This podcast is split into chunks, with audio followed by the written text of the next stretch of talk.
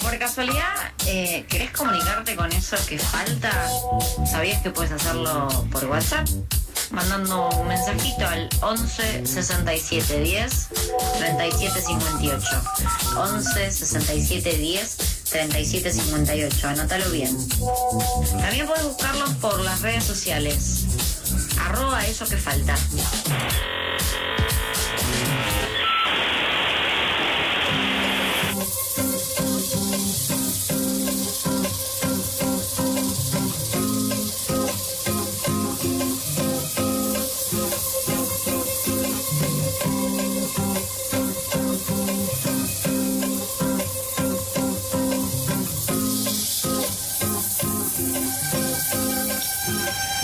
34 minutos pasan de las 14 horas, como anunciábamos al inicio de este programa, contábamos que estábamos por hablar con Dora Barrancos, ella es socióloga, historiadora feminista, autora de varios libros, pero bueno, entre ellos el último es Historia mínima de los feminismos en América Latina.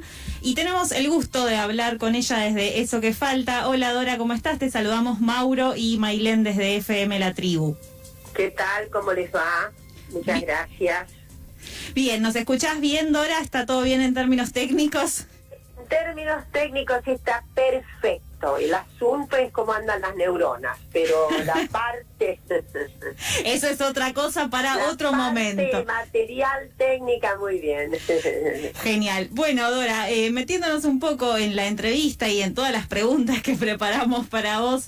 Eh, bueno, ayer se presentó el Plan Nacional de Igualdad en la Diversidad 2021-2023, cuyo objetivo, bueno, según la presentación que hicieron la ministra de Mujeres, Géneros y Diversidad y el jefe de gabinete, sería superar las desigualdades estructurales basadas en el género. Queríamos preguntarte entonces cuál es tu opinión acerca de este plan y específicamente cómo el Estado puede intervenir para hacer realidad esta premisa, que sería, bueno, la de promover la inclusión no binaria, descentralista y decolonial que plantea el proyecto a nivel federal. Bueno, ha sido un día notable porque el plan es notable. Yo creo que, sinceramente, es el primero que se presenta así con esta envergadura, con esta calidad de transversalidad absoluta en todo lo que son los dominios eh, del Estado en su aspecto ejecutivo, ¿no? Eh, me parece que no hay antecedentes, Un plan que efectivamente se propone erradicar las bases estructurales insertas en el propio aparato del Estado, Todo un desafío. Es un plan que eh, tiene la gracia de haber sido muy sopesado, eh, muy interactuado, ¿eh? con mucha cantidad de observaciones, observadoras, observadores, y por lo tanto no es un plan que deviene de una estructura, como dije, jerarquizada, de arriba para abajo. Eso es muy importante. Y luego eh, la otra, pero la virtud notable del plan es que no hay ningún, ningún resquicio eh, institucional del Estado eh, que no sea atravesado por la obligación frente a este plan. O sea que es absolutamente transversal. Y cada parte se compromete a una serie de acciones, de políticas, de de, en fin, de eh, esto que estás preguntando, ¿no?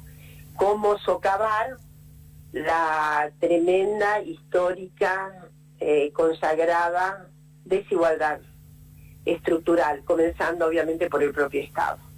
Entonces hay allí un programa, es un plan que implica programas también, ¿no? Es decir, cada cada parte del Estado, eh, felizmente, bueno, hay una determinación, ya había un decreto de transversalidad y por lo tanto eh, este plan, estoy segurísima de que evidentemente habrá en algunos aparatos del Estado más prodigalidad, eh, porque además hay más trabajo previo y está habiendo más trabajo, pero nadie puede quedar ausente, esto es lo que quiero decir. Y en ese punto, insisto, mm, me parece que es inaugural en la región, me parece que es inaugural en la región, en América Latina. Eh, Así que bueno, esa es, es una cuestión a celebrar, ¿eh?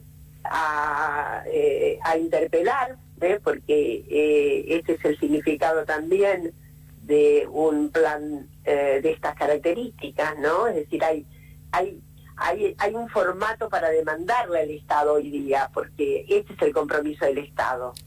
Tal cual. el propio plan ¿eh? propone que eh, intervengas, ¿eh? es decir, que intervengas diciendo, bueno, esto en este lugar hay que hacerlo así, y en otro lugar tiene tal vez alguna, hay algunas muestras por ahí puede haber, está, es muy grande el aparato del Estado, ¿no? Sobre todo esto tiene, tiene que pensarse en orden a las obligaciones que tiene sobre todo el Poder Ejecutivo de la Nación. ¿Mm? Dora, justamente con esto que decías ayer, eh, creo que era Checha Marchán, decía básicamente palabras claves, igualdad ante la, ante la igualdad en la diversidad en la presentación. Eh, lo que nos interesaba preguntarte es cómo, cómo va a ser la implementación con cada uno de los distritos eh, a nivel federal, si eh, va a haber una bajada única o si va a contemplar las particularidades de cada provincia y también retomando un poquito lo que decías, de qué manera va a articular esto con el decreto 680 al 2020 y el Plan Nacional de Acción contra las Violencias que se presentó el año pasado. Deberían estar articulados. Bueno, el plan nacional no debería ser, no debería ir por una cuerda separada en todo caso, porque bien leído estos planes tienen vasos comunicantes. ¿eh? Al final, este plan, el plan de la igualdad y la diversidad, que es un plan ante violencia estructural, ante la violencia simbólica hay más que eso, ¿eh? que está eh, metida en las tremendas tradiciones patriarcales del Estado. Entonces, hay ahí toda una concatenación de, los dos grandes planes que tenemos de momento. Así como, bueno, estamos esperando, seguramente viene ya algún perfil más acabado del, Plan General de Cuidados, que es, un, es una acción también con mucho programa y que va a necesitar ley. Con relación es federal, esta es una es una propuesta obviamente federal, tiene una eh, necesaria articulación de territorialidad. Bueno, ahí se, mm, eh, me ocurre que va a sobrevenir lo que tiene que venirse, que son las vías de los arreglos que tienen convenios, ¿no? Este, el mismo plan contra la violencia, sobre todo para la articulación de algunos programas, eh, hay convenio específico porque si no estaríamos dentro solo de, una, de un aspecto declamatorio, habida cuenta que estamos frente a autonomías, eh, en fin, eh, necesariamente reconocibles y reconocidas, ¿no? Entonces, yo estoy segura de que viene una dosis grande de convenio respecto de cómo se articula. Dora, eh, Mm. Ayer eh, te escuchaba en un vivo de Instagram con, con Banoli. Eh, ah. Y te lo, he leído en, otras oportunidades también, bueno, que justamente analizaban que la afectación de todo este contexto, eh, obviamente hablando de pandemia, se dan poblaciones pobres y sobre todo en lo que es mujeres y, diversidades es aún mucho más grave. hicieron mención a, hiciste mención a un, a un concepto que me gustaría que si se puede hacer un análisis rápido, que es eh, el costo de oportunidad de las mujeres y las diversidades. Así. Yo juego mucho con esto porque desafío sobre todo el encumbramiento, no de todos. Eh, eh, ustedes saben que, bueno, el grupo de economistas parece que está, algunas, algunas fracciones se sitúan así proféticamente, ¿no? Bueno, eh, y la verdad es que en economía es muy usado el análisis de costo de oportunidad con una serie de, de variables que se tienen en cuenta, sobre todo frente a un emprendimiento y el resultado es justamente de filigrana muy, muy, muy, muy matemáticas, es bueno, vale la pena o no vale la pena, me meto o no me meto, esto se, vamos con esto o no vamos con esto, se hace esta inversión o no se hace, eso es un análisis que, bueno, en definitiva remite al costo de oportunidad. ¿eh? Es, en fin. Eh, y, las mujeres, yo siempre digo, en general todas estamos afinadas con eso, los varones tienen una necesaria propulsión enmarcada patriarcalmente de ir al mercado laboral a ¿Está claro? Así padecen todos, pero... ¿eh? En, cambio, para las mujeres, como el mandato patriarcal es mejor quedarse en casa, ¿está claro lo que quiero decir? Sí, sí. Este, y bueno, y la gran lucha, la gran lucha es efectivamente sujetos completos también en la actividad económica extra doméstica, pero ahí viene un problema, sobre todo para las mujeres ubicadas en los dos primeros, tres primeros deciles, cuatro primeros deciles, para que todo el mundo entienda, dividido en diez partes, son las primeras porciones de las eh, poblaciones más pobres, ¿no? El primer decile está eh, ubicada la población de menores, menorísimos recursos, a veces sin recursos. Lo notable es que ahí hay una participación importante en el salario por parte de las mujeres. Pero ¿qué pasa? Frente a una situación tan crítica como la, la que estamos viviendo, en que las mujeres eh, desean salir a trabajar a como de, sin embargo, hay un cálculo, hay un cálculo que se hace, que se hace de manera, insisto, es una singular propiedad eh, que tenemos las mujeres, eh, dadas nuestras tremendas responsabilidades eh, eh, fijadas para la vida doméstica. ¿Vale la pena o no vale la pena? Entonces, es muy común encontrar, e insisto, sobre todo entre los sectores populares, las mujeres que cuando se les ofrece un trabajo, entonces hacen todo un análisis muy rápido, muy, muy rápido y muy, muy notable, ¿no? Que es, a ver, tengo que salir de casa, tres horas para ir a trabajar, tres horas para volver, seis horas. Eh, siete, seis horas, pongamos, de trabajo. ¿Cuál es la remuneración? ¿Con quién dejo los chicos? ¿Quién atiende a mi madre? Claro. Resolución de esta compleja articulación de problemas, me quedo en casa. ¿eh? No, me quedo en casa porque eh, ir a trabajar significa un costeo enorme que no vale la pena hacerlo. Entonces, este, eso es el, argumento tan sintético de, bueno, eh, por eso también es muy injusto porque esencialmente las personas que no trabajan, las mujeres, sobre todo amas de casa, ¿no? Mm. Se las tiene como inactivas, lo que, bueno, es, una, es un concepto sensal, pero no deja de ser un atropello a la razón, a la razón, ¿está claro? no hay nada más, no hay nada más activa que un ama de casa. Entonces, este, eso es lo que quiero decir con el costo de oportunidad en algunos sectores. Y nos pasa a muchas mujeres, ¿eh? no solamente a muchas mujeres, más allá de que pertenezcamos o no a los sectores populares que tienen tantísimas, tantísimas precariedades es muy común ¿no? Eh, que hagamos ese cálculo. ¿Me conviene o no me conviene? ¿Me conviene o no me conviene? ¿Eh? Claro. Eh, mm, este, y estoy segura de que hay seguramente muchas, muchas amigas que nos están escuchando que deben estar diciendo, tiene razón, tiene razón. Sin duda están asintiendo al otro lado de, los diales, ¿no? Eh, las amigas y bueno, las personas también de las diversidades eh, también, bueno, se encuentran dentro de estos parámetros, me. Completamente, pero completamente, completamente. Este, bueno, no quiero entrar en las singularidades, ¿no? De, de muchísimas personas que efectivamente, bueno, este, tienen, ganar, tienen que ganarse la vida con eh, un, costo de oportunidad que efectivamente no sea en fin, que no sea, eh, que no tenga un significado tan oclusor finalmente y tan eh, desmedido, ¿no? entonces, por eso es que también hablamos anoche mucho cuando alguien me preguntó en ese vivo de, de Alejandro, que para mí fue todo un gusto enorme. ¿eh? Eh, eh, que, ¿Cuál es nuestra agenda? Bueno, si nuestra agenda es la, la endemicidad de la violencia, eso es agenda siempre, porque hasta que no la erradiquemos será agenda, ¿no? Pero luego tenemos la agenda de perforar el mercado laboral, que es nuestra gran, gran, gran, gran asignatura pendiente.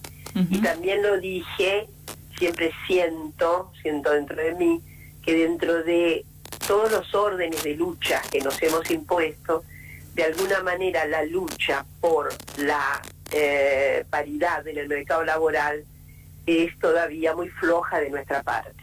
¿eh? Hay felizmente muchos análisis de excelentes economistas feministas, pero me refiero a la movilización, al movimiento, a la expresión en la calle. esto de ganar reconocimiento, iguales oportunidades en el mercado laboral que es todavía grave en nuestro país por las brechas salariales, por la segmentación laboral, por todas estas cuestiones que parece que tienen un registro de sentido común, ¿no? Sí. Que es la insensatez, porque ahí sí, quiero asegurarles que una mujer puede trabajar en cualquier, cualquiera de las actividades, cualquiera de las actividades ¿eh? que eh, están hoy eh, presentes en, aún en las complejidades de este arco inmenso, ¿no? inconmensurable de actividades productivas, en fin. Sí, Dora, hablabas antes un poco ¿no? de nuestra agenda o la agenda que tienen los feminismos y que el punto clave es las violencias, por supuesto.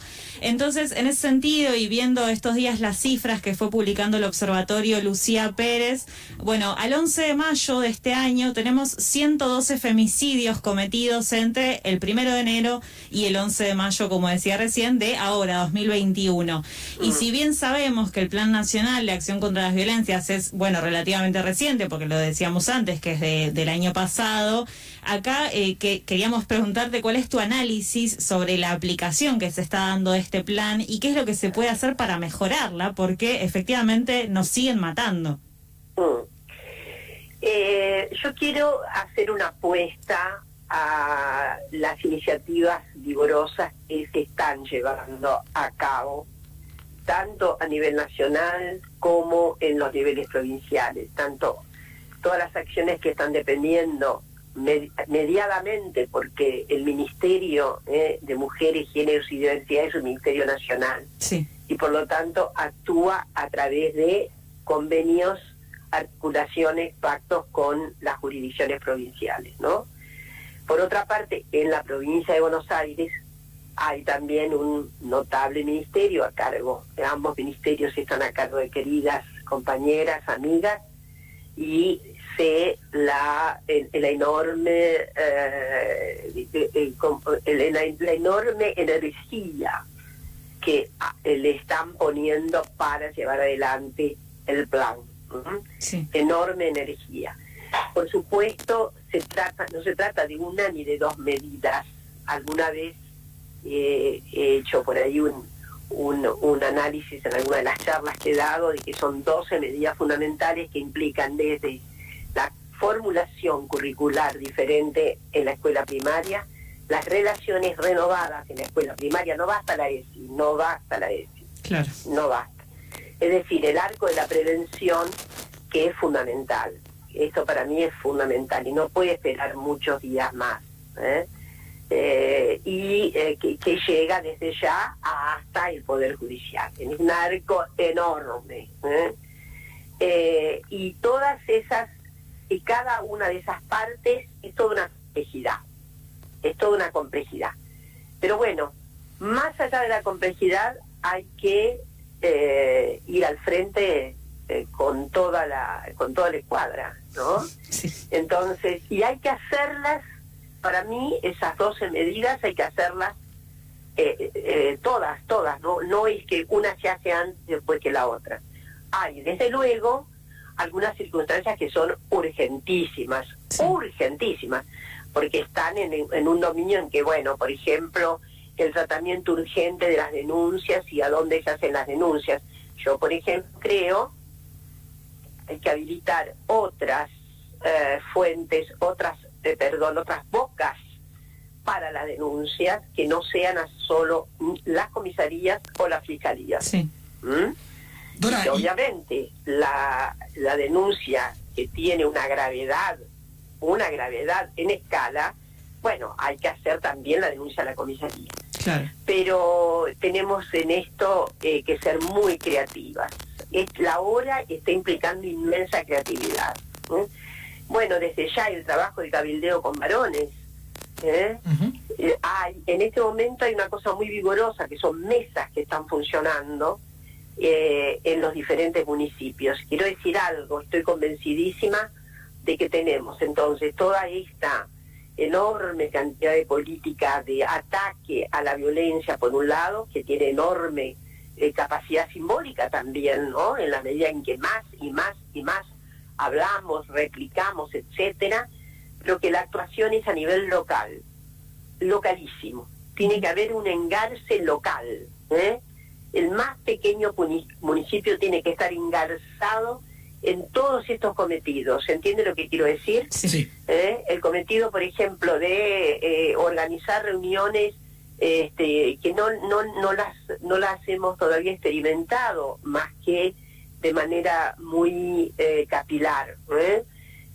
¿Por qué no trabajar, por ejemplo, con conveniados con sindicatos, sobre todo sindicatos de alta composición de varones, con, con composiciones económicas que tienen alta eh, significación de participación de varones, eh, ¿por qué no reinstruirlos?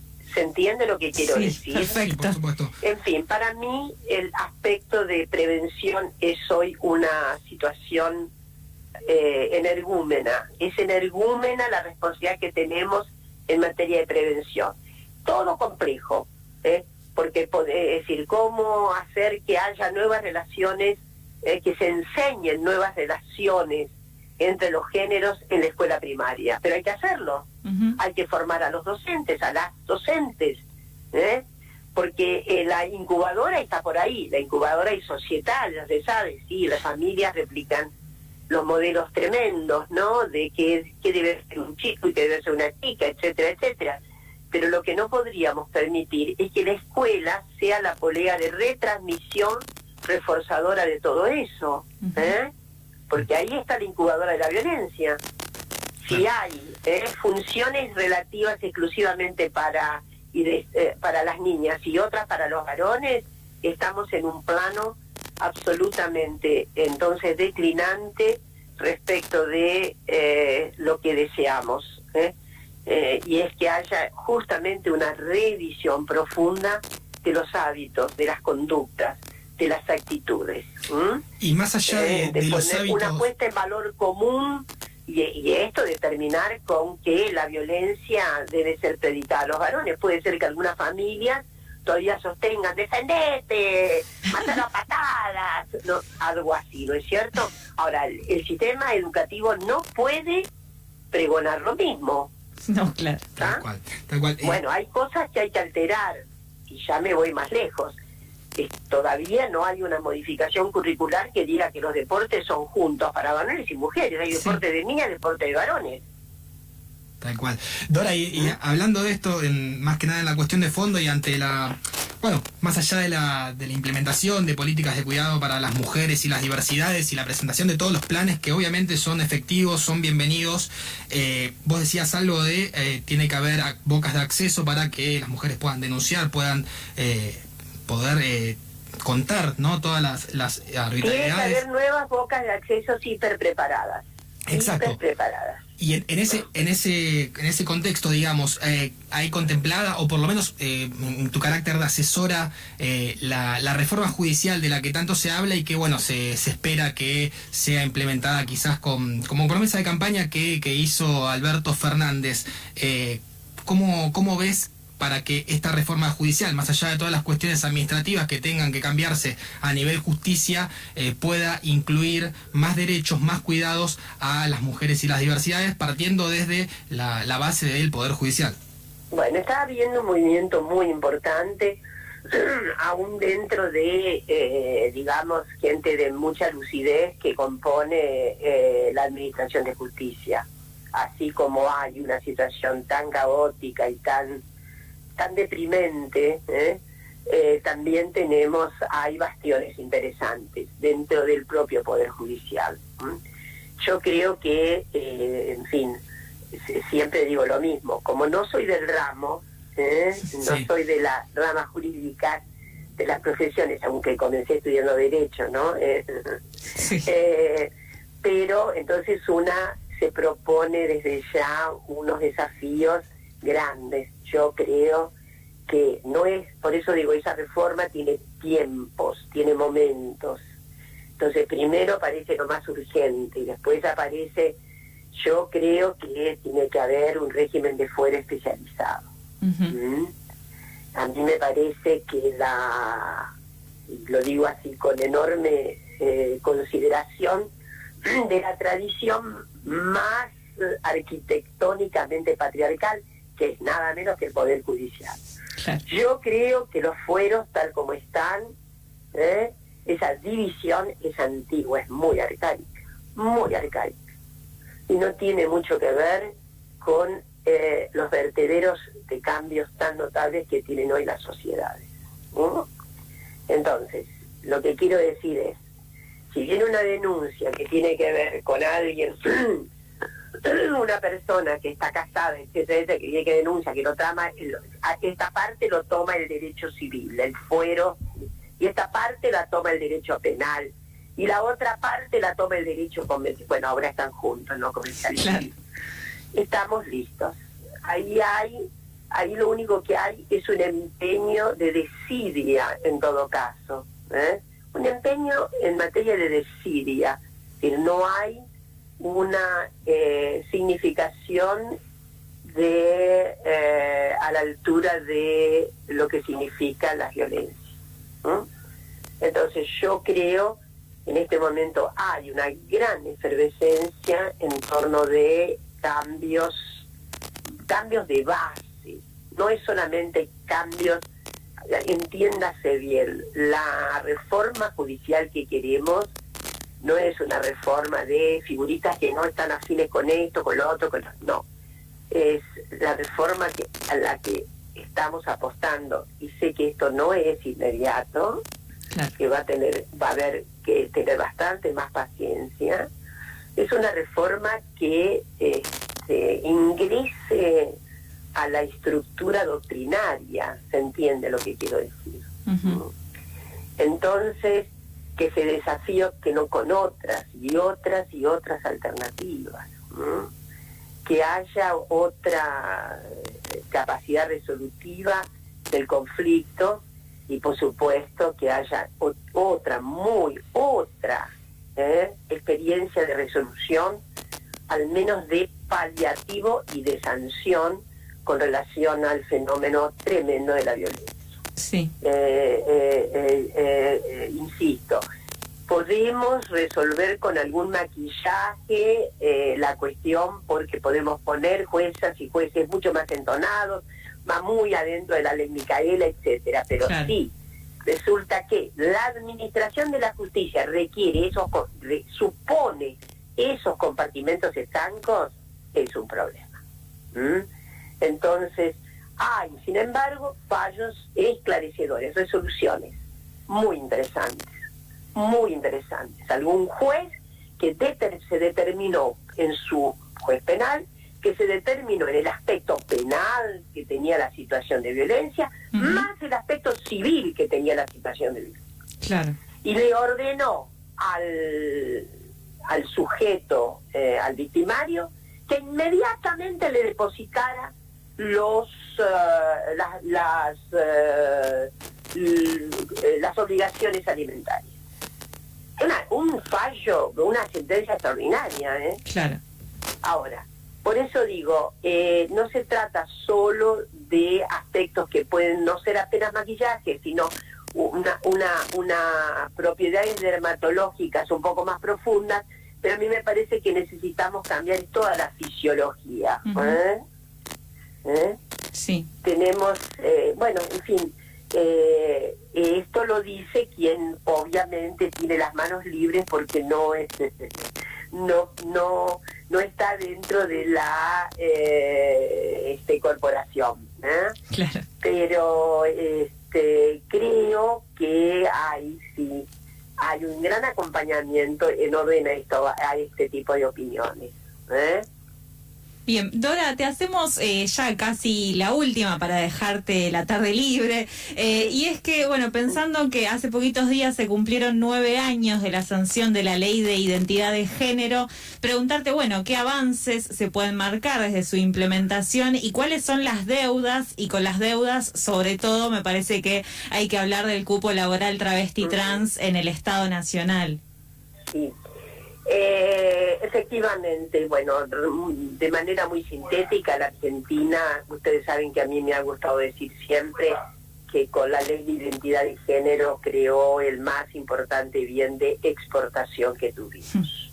Ahora también se ha sumado la ley Micaela. Ustedes saben que fue una ley pionera, una ley así que cambió, eh, cambió la dimensión del Estatuto de Ciudadanía, cambió la dimensión porque esas personas no eran reconocidas como ciudadanas, no eran reconocidas como sujetos de pleno derecho, o sea que había, había, había una situación brutal, escabrosa y trágica. ¿eh? Entonces la Argentina se coloca en esto.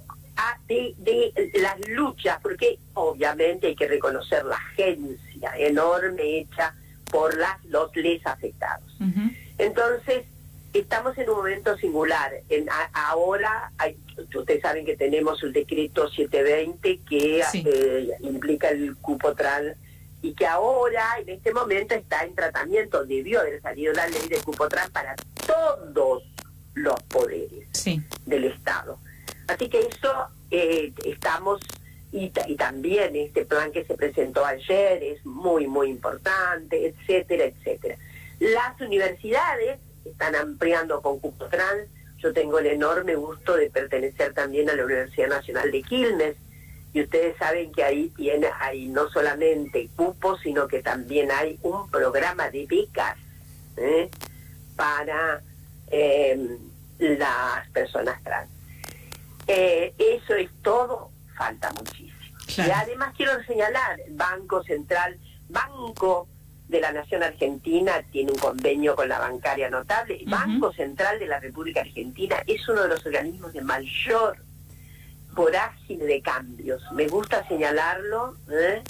porque es así. El Banco Central es, eh, es impactante todo lo que ha hecho. Yo no sé si ustedes saben que tiene Cupotran, que tiene un observatorio extraordinario, que tiene que tiene una guía de lenguaje inclusivo ¿Ustedes sabían eso? Yo tenía un poco de idea, pero no tanto de, me parece bueno, extraordinario. buenas, muy buenas noticias se difunden poco. Sin duda. Entonces, es notable. Guía de lenguaje inclusivo en el Banco Central. ¿Saben otra? El Banco Central ha dispuesto, con una resolución que ya tiene unos meses, que a toda la banca que actúa en nuestro país le está inhibido eh, la realización de reclames publicitarios que tengan bieses sexistas, sesgos sexistas. ¿Sabían eso? No, tampoco. La verdad que no. Bueno, qué suerte, vieron, les, les doy... Un montón de primicias, Dora, nos trae. Primicia, pero muy tardía. bueno, eh, sí, hay también todos, miren, en general todos los ministerios están comportándose este, de una manera muy, muy notable en esto de eh, bueno, eh, este, cumplir con el mandato de la ley de identidad, de extender los derechos, en fin. Este, a mí me sorprende muchísimo también la rapidez con que ha habido cambios, y lo digo, esto me parece bastante original de Argentina, que hasta municipios muy pequeños le hayan cambiado el nombre a sus dispositivos de atención, de antes eran Secretarías de la Mujer, ahora son Secretarías de Géneros y Diversidad. Eso es notable, ¿no? Sin ¿Mm? duda. Sin duda. Bueno, pero falta mucho. Y necesitamos en sí, en suma, que se eh, sancione la ley de cupo trans que obligará a todos los poderes del Estado. Y, este, y el decreto, el 720, es importantísimo, ¿no? Porque además no hace ninguna, alguien me preguntaba al pasado, no, pero hay que tener hay que tener determinada educación. Absolutamente no dice eso el decreto, ¿no? No tienen, la formación se puede hacer en servicio, no nada de, eh, de obstrucciones, no hay obstrucciones en esto. Así que desde esa perspectiva, hemos ganado mucho, pero bueno, hay muchísimo derecho a ganar, muchísimo reconocimiento. Ustedes saben que es, es, es, muy emotivo, muy, muy para mí, una, toda una, ¿cómo diré? Una manifestación de la apuesta ¿eh? de tantos y tantos años, el hecho de que haya, en fin, en los ministerios, ¿eh? unas secretarías a cargo de personas trans, esto es y que este, así pase, inclusive en, las estructuras bancarias de eh, autoridad, etcétera, etcétera, etcétera. Eh, en fin, el PUR se mueve. Eh, ¿Necesitaríamos más vértigo? Sí, necesitamos más vértigo. Pero bueno, también debemos pensar que estamos en esta tremenda clausura de, de la propia pandemia que ha trancado tantísimas, tantísimas posibilidades de tener políticas muchísimo más, ya mucho más activadas. Pero bueno, vamos a llegar. Esperemos que llegar pronto y esperemos, bueno, poder hablar con vos en otro momento, Dora. La verdad es que nos quedan un montón de preguntas pendientes, eh, pero te vamos a liberar por hoy y esperamos volver a charlar pronto con vos.